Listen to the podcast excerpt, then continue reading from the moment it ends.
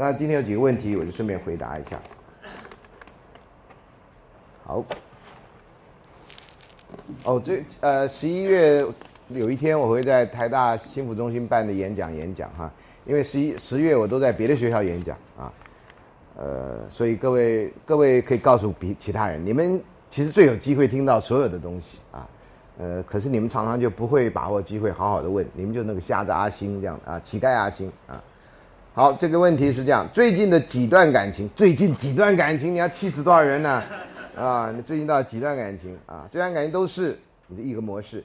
无论我事先调查与否，你还事先调查啊？就上网去吗？Google 他网页吗？看他的 Facebook 吗？对不对？这是你的事先调查嘛。无论事先调查与否，这个女的她都会在我准备告白的前几天交到男友。你就是电影拍的那个人叫什么来着？啊，就是跟你交往以后，他马上就会找到那个真命天子那种人，对吧？那叫什么？对，就是那个。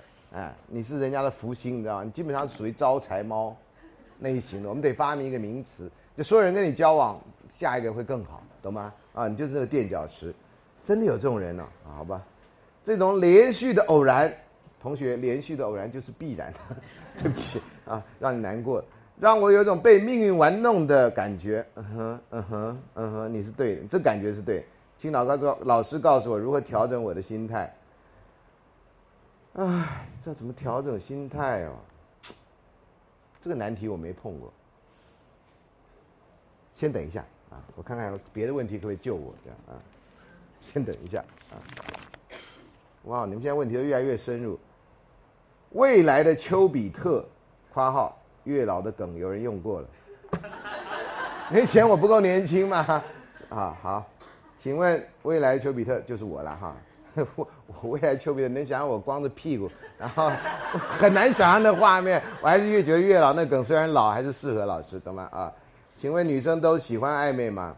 呃，我最近看到公开宣扬喜欢暧昧的是林美秀，啊，林美秀是那个演员啊，她觉得暧昧不错啊，我我看到啊，我看到新闻有报道。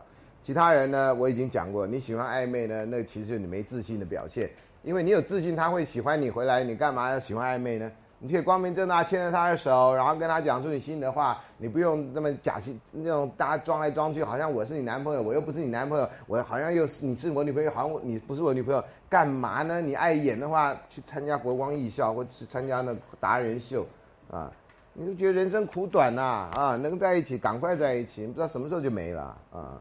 你看纽约这是刮大风雪，而不是大风雪，那叫 hurricane 飓风，好可怕啊！我们在纽约住过，从来没看过那么可怕的事情。啊，虽然现在身不在纽约都觉得很可怕，所以你喜欢暧昧哦？女生喜欢不是喜欢喜欢暧昧，大部分人都觉得不太有保障，对未来充满恐惧，所以暧昧好像是一种保障。那其实暧昧不是一种保障啊，暧昧呢是自欺欺人呐啊。好，我有很多女性的好朋友，有些人我对他们很有好感，基本上你就大人哥嘛，对不对啊？但我的个性，他不喜，我的个性很不喜欢暧昧。对我觉得你个性是对的，所以我会主动告白或示好。问题出在这里，我这几个礼拜一直被这个问题缠绕，缠绕到上礼拜我去跟学校的叫做生命生命教育的社群老师聊天，还有人问我这个问题，我说你他他觉得很困扰。这个老师不是教爱情社会学，他觉得很困扰，为什么现在年轻人一直在讲告白的问题？他说：“对他来讲，就是去约会嘛，啊，约得到就去约会嘛，约不到就没了嘛，就这么简单。这跟告白有什么关系？他一语惊醒梦中人。所以第一个，我上次不跟你讲，你到底告白想干什么？你告白顶多想认识他嘛。如果你已经认识他了，接下来那段就是你要跟他作为男女朋友，就是我不再跟别人交往，你也不要跟别人交往，我就是你的男朋友，你就是我女朋友，要不要这样？那告白如果到那第阶段。”那个相对人很好讲的，因为你已经跟他有过一段。那如果是前面那个，那个就不叫告白，那只是要认识对方啊。你在前面一开始就说我要跟你结婚，你不吓死人吗？在孙老师那时代都不行了，在你这时代更不行的啦。好，所以你在那里顶多就是我希望能有机会多认识你，或者希望你多认识我，对不对？彼此多认识一下，喝个下午茶。那这个你不要把它想成告白，就很容易就是喝个下午茶。OK，啊，所以这个就是一个简单的一个约会，啊，这个约会呢也没有任何危险性存在，啊，顶多顶多喝了下午茶，然后去拉肚子，顶多那也不是你的关系，这样啊。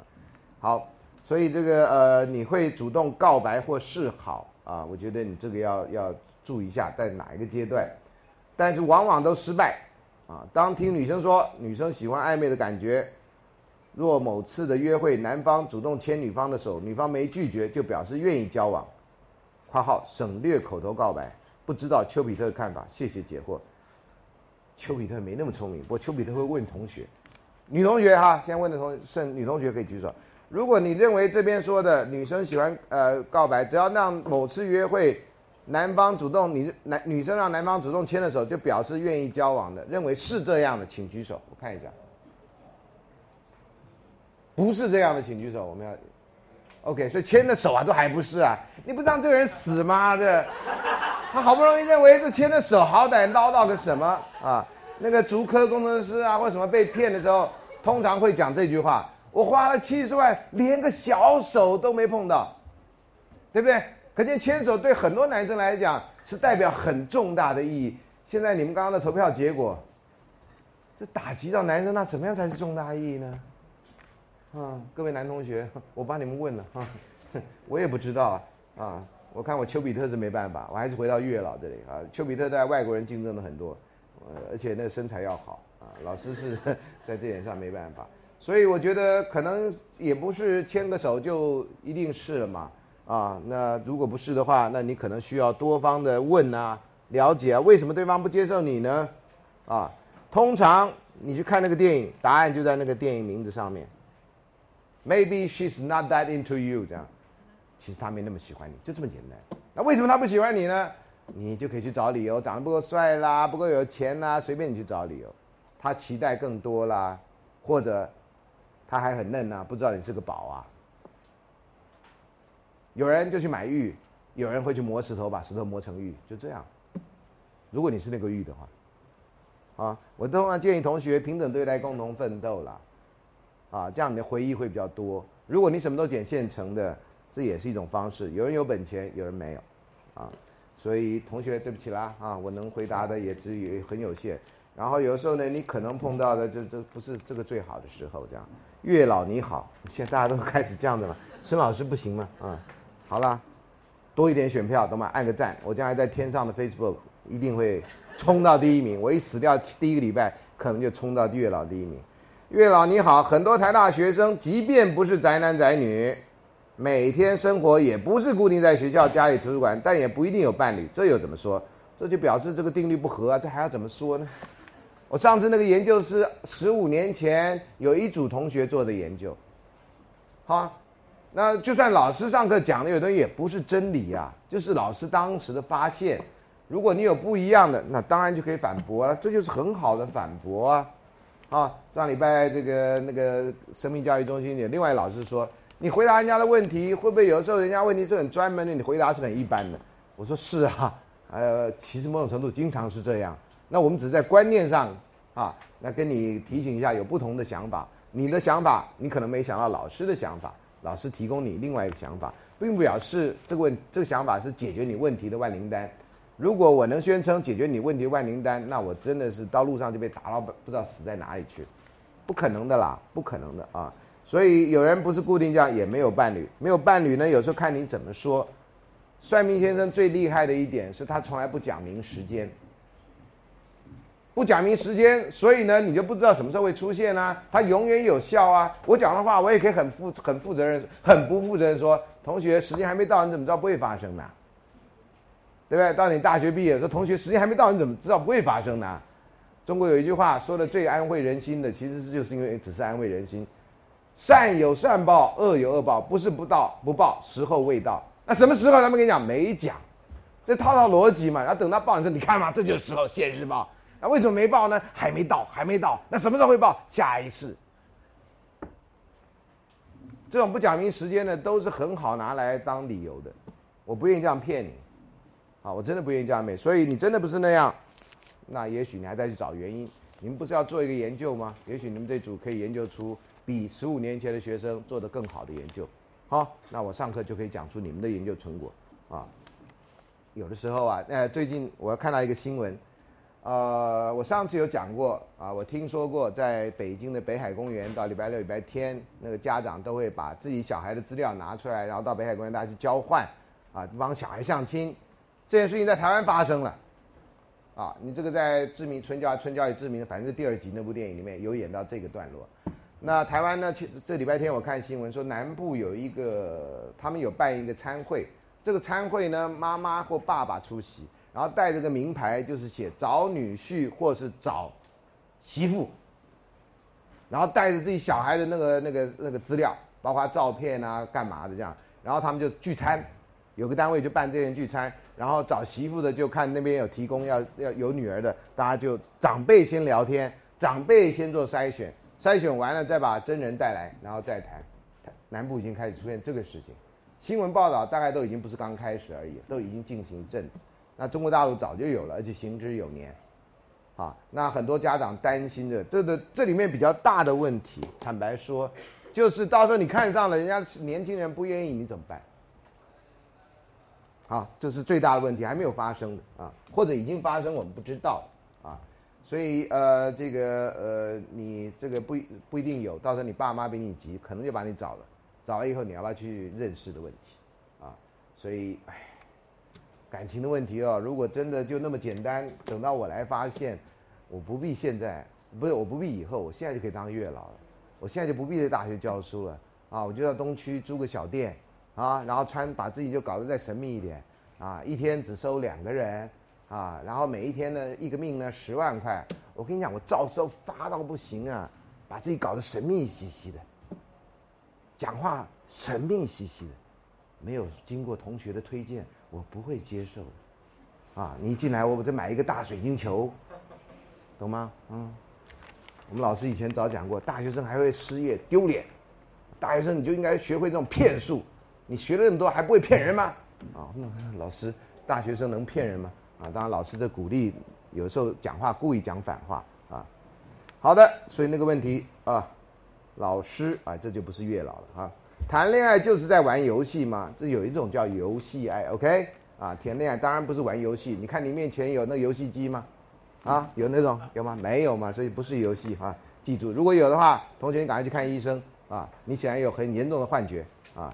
你桌上有游戏机吗？没有嘛啊。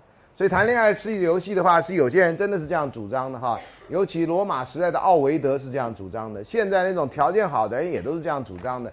觉得干嘛谈恋爱呢？大家就玩玩嘛，对不对？哎呦，老派人才谈恋爱，干嘛谈恋爱？感情都没有真的啦，最后都会结束的啦，把握青春啦，这样的啊，这些话听起来都非常非常美妙，这样啊，你有条件你玩嘛啊，谈恋爱就是在玩游戏嘛？为什么这么多书讲座教我们（括号）如何不要让对方觉得你太喜欢或太在乎他？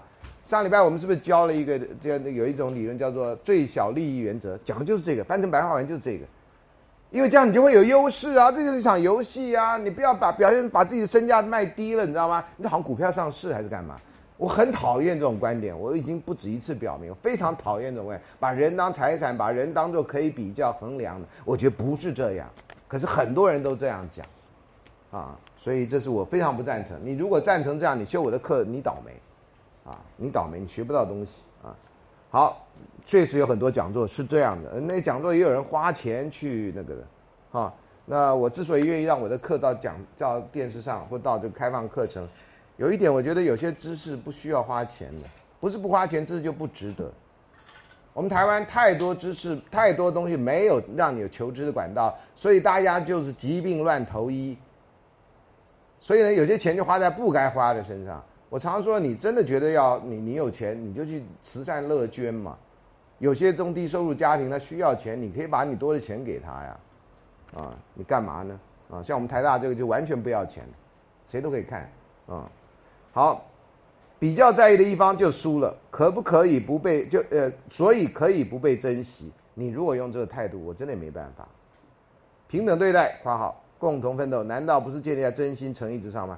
就是建立在真心诚意之上啊，这样哈。他括号说，其实我比较比想象中再激动一点。谢谢老师，谢谢你啊。啊，呃，就是太多人都是用这种算计的，连爸妈去相亲基本上都在算计啊，基本上都在算计啊。那这样的话，我们学校什么都不必有嘛，所有学校变管理学院就好了嘛。台大管理大学，啊，因为其他的都找不到事嘛？全部的管理大学，你觉得就找到事了吗？啊，好，再回到这个问题，几段感情都不是问调查与否，都会在我准备告白前几天交到男朋友啊，呃，所以你可以在江湖上打上名称啊，请先跟我交往，然后你就会遇到更好的人。我想这可能就是你的利基所在啊。而且同学，你现在才大几哈？世界会改变，世界绝对会改变。我在你的年纪，要是就跟你一样，啊，然后开始觉得不知道怎么办的话，我就不会今天看到有粉丝跟我合照，这是些很奇怪的事情。同学跟我合照是 OK 的啊，而且这几年，做最夸张是昨天，那个很夸张，说老师我跟你合照，我说你不来了，他没有啊，我说为什么今天选跟我合照？他今天心情很好啊。以前都是结束的那天会跟我照相，那我现在也从善如流。我说你要照 Q 版还是正式版？老师可以提供两版，啊啊，那 Q 版怎么样就到时候看。正式版就是那种，懂吗？那 是这种，你懂我的意思啊？呃，就大家可以摆出来不会很尴尬。那 Q 版就那种，哈哈哈哈哈那种是吧？像 Line 里面那个那个角色这样，馒头人那个角色，我超级喜欢那个角色这样啊。我希望有一天吃到那么圆，然后就可以这赖真人角真人版孙老师真人版这样啊。好了，这是你们的问题哈，对不起啊，最后那个同学问题我其实还没有好好想到。我觉得你有时候真的就等待吧，啊，真的等待，准备好自己，然后那个适合你的人可能在有一天就会出现啊。呃，不要忘掉有一个老太太有给你警有给你鼓励，她七十六岁才碰到，所以各位离七十六岁还很远啊，继续努力，继续努力啊。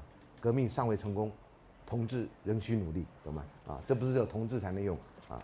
好，那这是今天的问题。今天呢，今天要谈非常悲哀的故事啊。从今 从今天到下课之前，如果我还笑得出来，我就不知道我是怎么活的啊。大概就是那个粉丝的关系啊。今天我们要先谈第一个部分呢，是谈情感的维系的最大的危机，通常就是第三者的出现啊。那通常谈第三者呢，会有两种情况，一种是在谈恋爱关系中第三者，一种是在婚姻中的第三者。这两种情况略有不同。那这方面的文献其实很多，但是我还来不及看，所以呢，就只有这个研究的结果，啊，然后呃，有关我们所谓的第三者的介入，不同的文化有不同的说法，啊，我们先看一下在讲义七十九七十页的地方。相关的概念叫 love affair，或者有时候就叫 affair，这是英文啊，叫 affair 啊。然后也有一个英文叫 fling 啊。这 fling 呢，好像后来不知道为什么日文也有一个不伦，也叫 fling。日文的不伦这两个汉字念成日文就是 fling，啊，就是不是很标准的了啊，fling 啊。那中文没呃不伦也有这样说法，但是现在用的日文的比较多啊，所以这是你可以看到文化上面逐渐融合的一个现象。另外很简单的、很清楚的概念叫不忠 （infidelity），啊，那这个在学术研究上用这个字用的非常的多啊，很少用 fling，也很少用 affair，啊，那在文学里面、小说里面，呃，有一个英国作家写了一本书，就叫做《End of an Affair》，啊，也拍成电影。啊，那个你有机会可以去看一下那个电影，最后就骂咒骂了上帝这样，因为那电影真的很愚蠢啊，拍的演的很认真啊，我觉得那电影整个故事本身，我认为极度愚蠢。我看的爱情故事，基本上没有几个是聪明的爱情故事，快乐的爱情都是愚蠢至极的爱情故事这样啊。那还有一个呢，更学术的说法叫 extra-dyadic relation。Dyadic relation 是两个人的关系，有时候我们用用学术一点用语叫二元关系啊。那这 extra dyadic 就是超过二元的关系啊，二元关系之外。那形式上呢啊，这个 one night stand 英文啊中文翻成一夜情，不是一个整个晚上都站着，一整个晚上站着太累啊，所以 one night stand 啊。那一夜情不是本课程的重点。因为一夜情从来都没有人问过我，老师要如何一夜情啊？从来没人问过我啊，从来没有啊，所以显见一夜情是一个相当容易的问题啊。你反正大家目的要非常清楚啊，那找到你愿意，我愿意啊，那就那就行了啊。第二个呢叫做激情的外遇，外遇没有激情，大概很难想象。说你干嘛去？我等下去外遇，听起来怪怪的。外遇这种激情就这样嗨到不行，这样哈，觉得我等一下就外遇了这样哈，然后这个外遇完了才那样，那才叫才叫做激外遇嘛啊，外遇跟激情如果不摆在一块儿啊，外遇跟那种无聊倦怠摆在一起，那叫 oxymoron 这样哈，不可能的，这是矛盾的字眼。另外呢，以某人为对象的性幻想，这也是外遇。有人认为这叫做呃。情感外遇还是精神外遇？有人问过我哈，我说天哪，人要是连性幻想的自由都没有，那不知道什么世界啊！自己坐坐在一个自己的地方，不管在房间里，在厕所里啊，房间当然比厕所好啊，味道至少是这样啊，你就自己就自己就开起来，这是这这可能是造物者给人的一个一个礼物吧啊啊，这样怎么讲啊？你既然有喜欢的人，然后或者喜欢的对象，或者性幻想的对象。这某种程度蛮重要的一件事情啊，呃，我个人也认为是蛮重要的事情。那如果连这个都要被避，都要都要被禁止，那真的是蛮可怜的啊。七十一页，伴侣交换啊，这伴侣交换通常出在结婚的人多啊，少数我我那个时代我有听说出去旅游啊，那个不同的呃大高中或者是专科学校、大专院校的人出去旅游，那时候大家都没有车。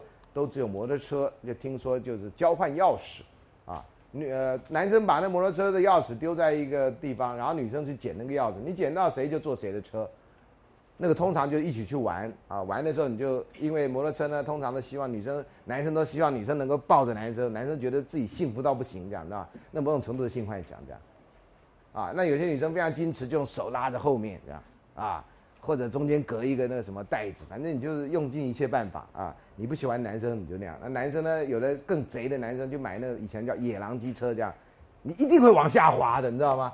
那种你不可能这种在在重力上你不可能这样怎么撑这样哈，撑完你腰就断啊！所以那也是另外一种啊，你贼我比你更贼的那种做法这样啊！所以野狼机车有一阵在台湾在男性非常的喜欢那种机车啊，你听了叫野狼。啊，那名字就不是好东西，这样啊，呃，这样要不然那么吸血，到现在为止，台湾的机车没有人叫吸血鬼机车，暮光之城之吸血鬼机车啊，把它漆成全白的这样啊，那就会蛮恐怖的这样啊。另外呢，叫二元体之外啊，伴侣交换就换妻俱乐部，换妻俱乐部都非常低调哈。有一次居然有一个新闻照到了这样哈，那因为呢画面都不雅，所以都要打马赛克，那有画面跟没画面其实是一样，啊。呃，所以很尴尬，他就跑到了南部去，在一个休闲圣地，然后这个访问那个换妻俱乐部，换妻俱乐部都是夫妻参加的，然后都是自愿的，然后显然在访问的时候是非常非常高兴的，大家都没有一个人有什么觉得这不道德的事情，那他们都知道是外面的人很难接受这件事情，所以他们都不愿意曝光，啊，都不愿意曝光，然后他们的活动一直有，然后非常非常非常隐秘的，然后是查的非常严的啊。所以一直有谣言啊，然后但是后来呢记者访问到，所以有换妻俱乐部，这在美国在别的地方都有。那有些人认为在原始部落呢，就是有一种乱婚制啊，就是哎呀 promiscuity 都乱搞啦，你谁跟谁喜欢就搞了这样哈。那有幻想这个阶段，但现在大部分的人类学家发现，在已知的人类社会里面，好像没出现这个这种状况，可是有人幻想这个状况。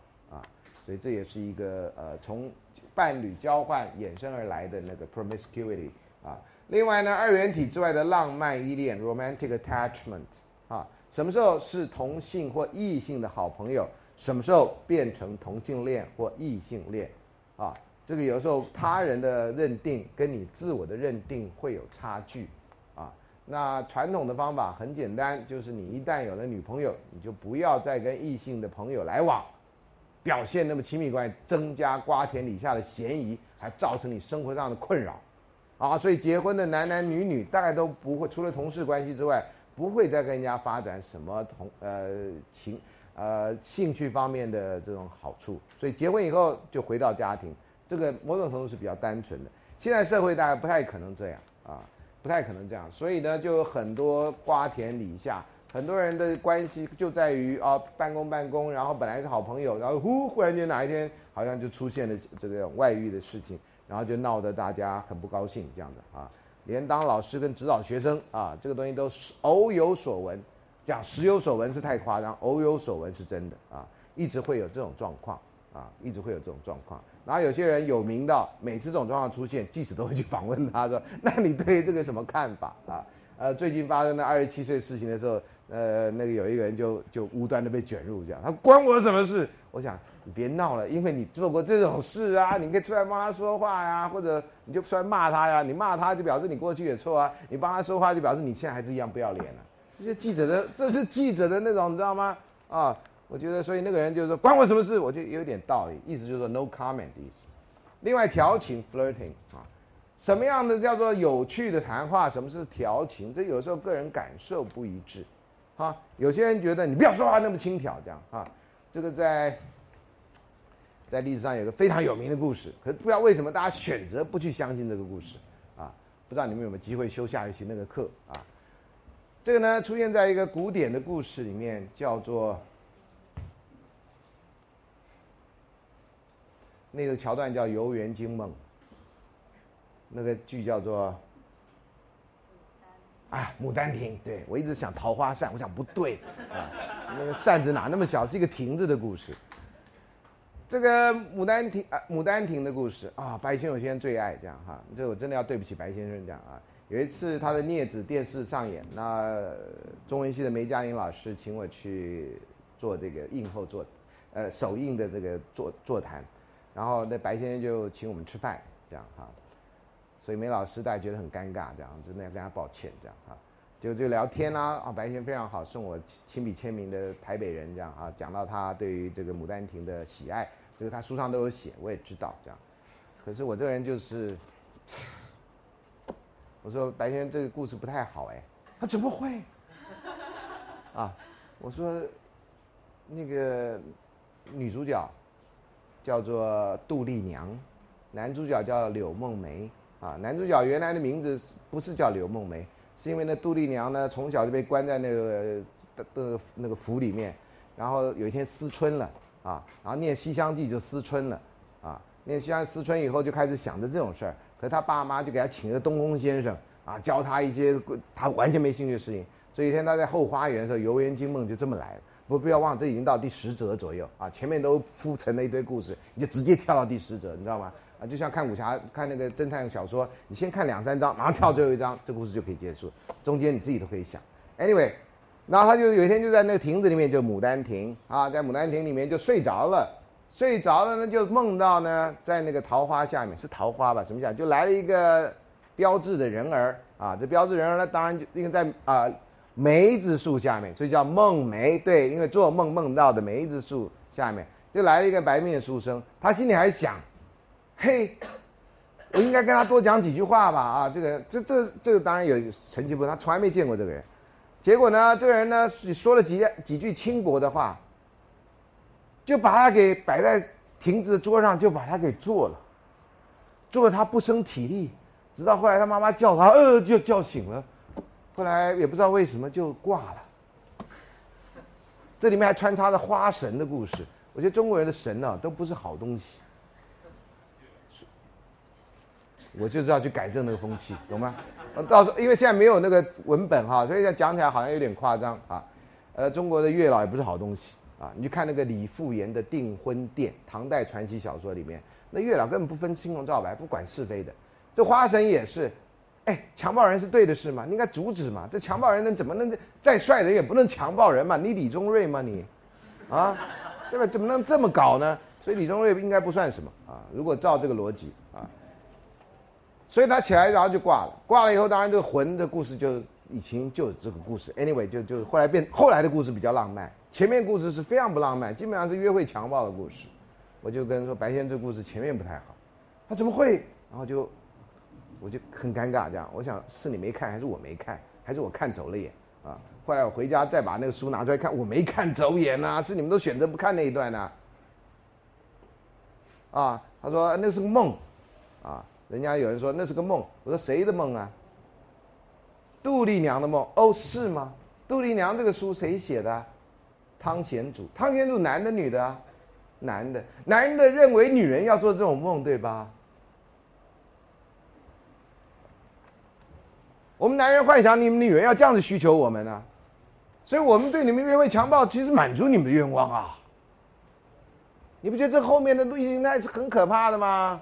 嗯，在明朝就算了，在现在，如果哪一天你男同学去说，我知道你们要想什么，对不对？你们就是梦想的被强暴啊，然后人家打你一巴掌，说你看你来这一招，你就完全那样非常白目这样去做，到时候你就上电视了，你就是到时候关在监牢，你还说你看他就希望哪一天来劫狱救我，你女人就这样怪呀，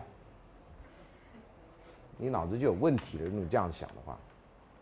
好，所以这也是一个很奇怪、很奇怪的一个调情，甚至调情到后来，他真的把它给做了，在梦里面，你可以说那是一场梦。可是为什么在这个故事里面要安排那场梦？永远惊梦梦什么？这是很不好的意识形态，你知道吗？啊，戏曲把它拍的好美，尤其那个呃昆曲，对不对？唱什么完全听不懂，然后你就知道两人相爱，喵啊，那男不男女不女的那种声音，你知道吗？完全没有很 man 的人，没有。昆曲里面完全所有人都都都吴侬软调，完全没有 man 的，只有在京戏里面出，那叫 man，OK？昆曲出来那个就太不雅了，江南人谁跟你搞这个？他们是江南 style，OK？那种江南 style，OK？哎，不是韩国的江南 style 啊，好吧，所以这 flirting 啊，已经那已经不是 flirting 了哈，那个问题已经从 flirting 到更前面。你现在你能接受这种故事吗？我跟你讲，没有人能接受这种故事。这个是个时代，可是大部分都是男人在看，所以男人潜移默化受到影响。哦，原来女人就要求这个，不是要牵小手呢，你就把它做了就是你的。我那时代啊，我有听过这种说法。哎呀，女人呐，你就上了他，他就是你的人呐。布袋戏里面有这种说法，一夜夫妻百世恩哦。一夜夫妻，那你强暴人家，那也算一夜夫妻吗？所以你看，中国传统的想法，如果一个女人被强暴了，最好的结局是什么？就是嫁给这强暴你的人呢，这样就两全其美啊，晚高嘞，两全其美。各位要不要知道这个台湾史上这个民法史上最有名的故事之一，叫邓如文杀夫案？其实讲邓如文杀犯真的是不太好的，因为好像他为什么要杀人，你没把理由讲出来。为什么不叫林阿奇虐妻案？被杀人叫林阿奇啊。所以建议大家，男女平等时代，男主角是谁一定要讲出来，女主角谁也要讲出来，不然你只讲女主角，你事后人家会认为邓如文是个疯女人。邓如文不是个疯女人。这故事一开始也是这样，这个林阿奇这个人，新闻都有的哈，我这个你上网查都是有的哈，你很不幸都叫邓如文杀犯查查到，故事男主角叫林阿奇，林阿奇就强暴了邓如文。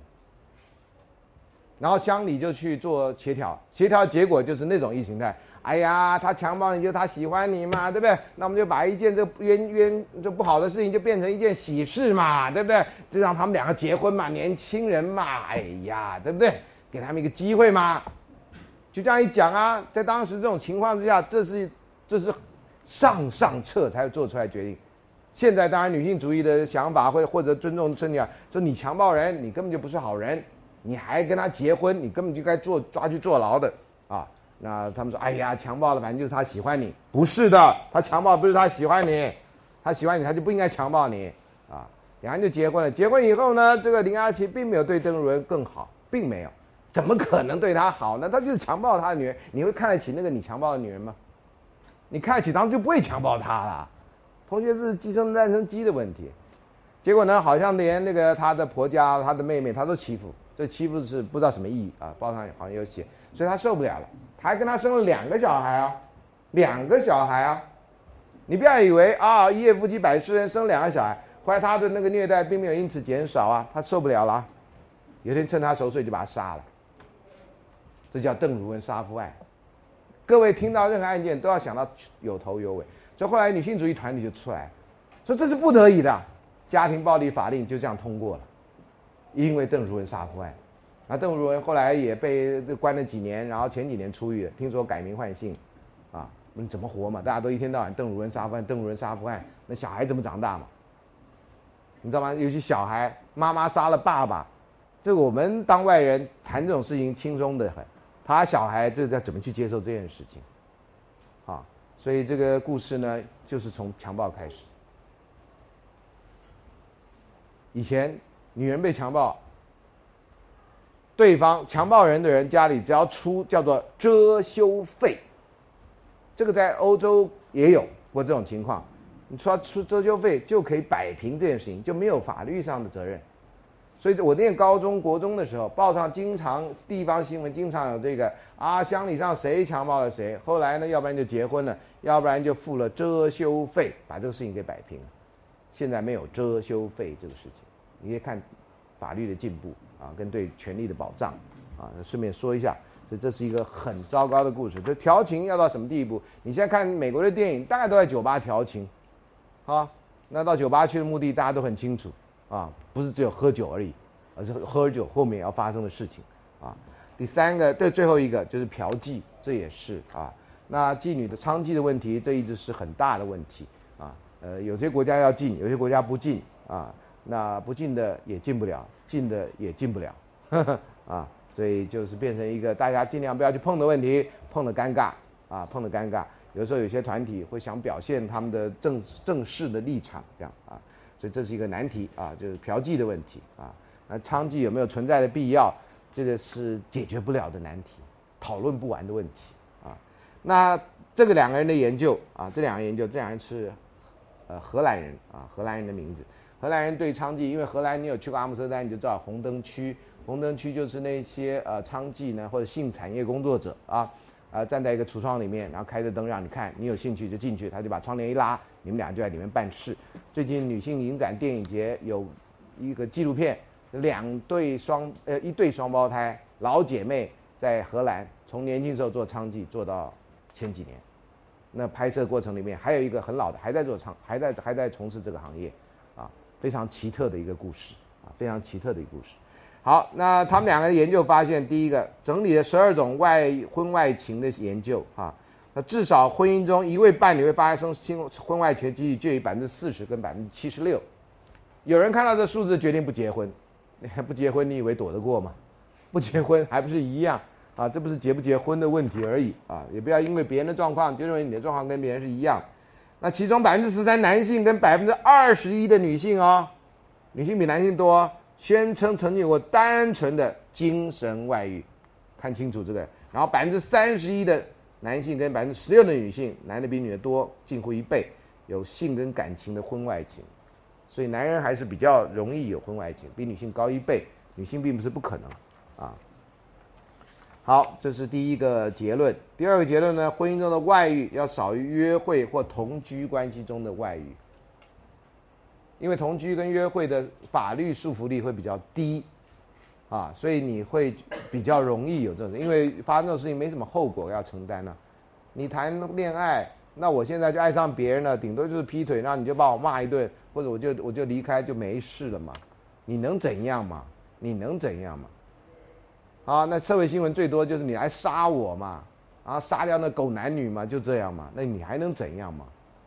啊，新闻三不五时也有这种让人很难过的事情啊，所以呢，婚姻中外遇相对而言就会比较少，啊，因为毕竟还是有责任感，还是有很多法律的限制，所以在这个意义上，结婚是比同居好的，啊，第三，男同志关系哈，很罕见的有提到这个劈腿现象比异性恋关系多。可是女同志的情况呢就比较少，哎，这是美国的情，呃，这是应该是美国为主或欧美为主的情况啊。台湾怎么样不知道啊？虽然前天那有前天有同志大游行啊。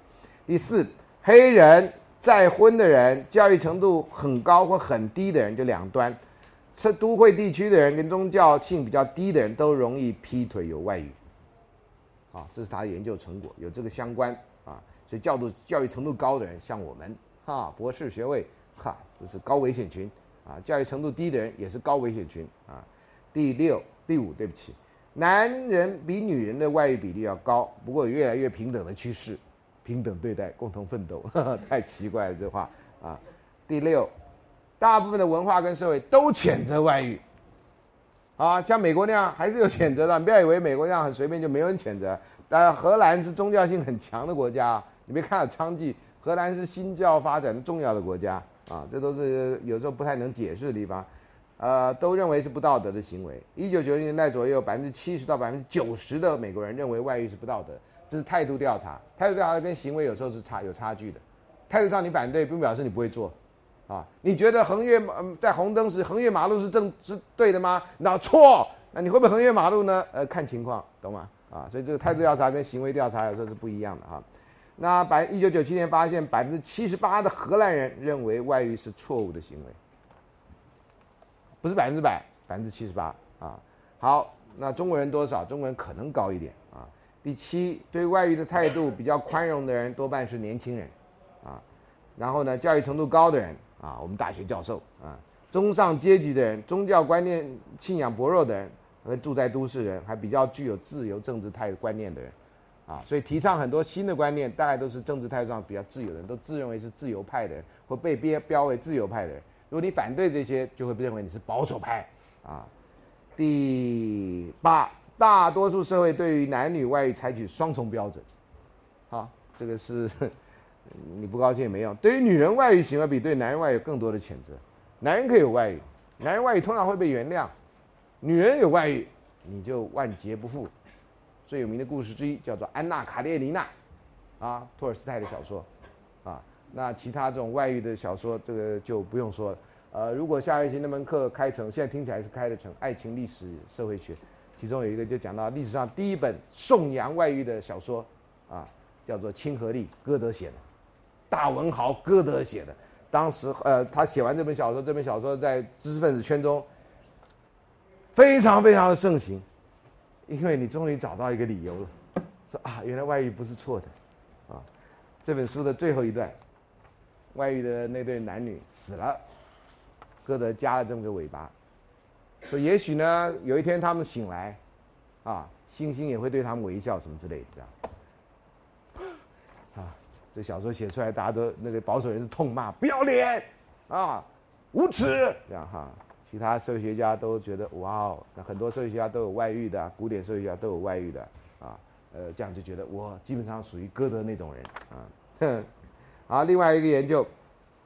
发现，当两个人的关系内化成为当事人自我核心的时候，就是你的就是我的，我的我们的也是我的啊，这样的有吸引力的他的出现跟介入，就等于对自我的威胁。然后呢，因此当事人会启动认知机制来维护既有的关系，避免受关系受到破坏。所以，并不是所有的人碰到外遇都毫无抵抗能力，有些人是有的。那这些人呢，就是 commitment 比较强的人。啊，如果你有关系了，有人还来跟你表白啊，说呃同学我喜欢你啊，那你大概礼貌的说法就谢谢你，但是我已经有男朋友了，我不会再有另外一段关系。啊，那有些人讲的比较不清楚，会说，呃，你跟人家表白，人家说可是我有男朋友哎，然后对方万一很脑筋很死，就说那我把他干掉就好。你的意思好像说我也喜欢你，但是我有男朋友当成阻碍，你只要能把他干掉，我就跟你在一起。对吧？有些人，他逻辑很奇怪，他会觉得你的意思是这个，他不会觉得说，呃，你有男朋友就表示拒绝的意思，他觉得你要拒绝，你应该说对不起，我不会接受你，关你男朋友什么事？啊，所以也许如果是这样的话，也许女同学，呃，任何同学，人家要要要邀请你加入这样的关系，你可以跟说对不起，我我对这样关系没兴趣，我亲爱的关系我很满意，你不要拿什么我有男朋友，我有女朋友来当成一个说法。有时候有些人是不懂的啊，这是呃现行的，我能找到的，不还有很多哈，我还没看完啊相关的研究。那一般来讲呢，有些关系如果有这种三角关系，我觉得谈的比较少的，所以我这里要稍微说明一下，用一个图解释这个三角关系。第一个三角关系总共有六种，呃四种关系。A 跟 C 是一个关系，一个二元体；A 跟 B 是一个二元体；B 跟 C 是一个二元体。但是如果这个人有的时候有一条线是虚线，哈，就是 B 跟 C 可能不认识，因为那个 A 没有告诉 B 有关 C 的问题，没有告诉 C 有关 B 的问题。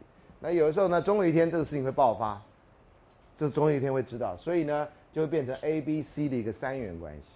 所以除了 A、C、A、B、B、C 以外，还有一个 A、B、C 的三元关系。啊，但是三元关系，我们只要考虑到时间。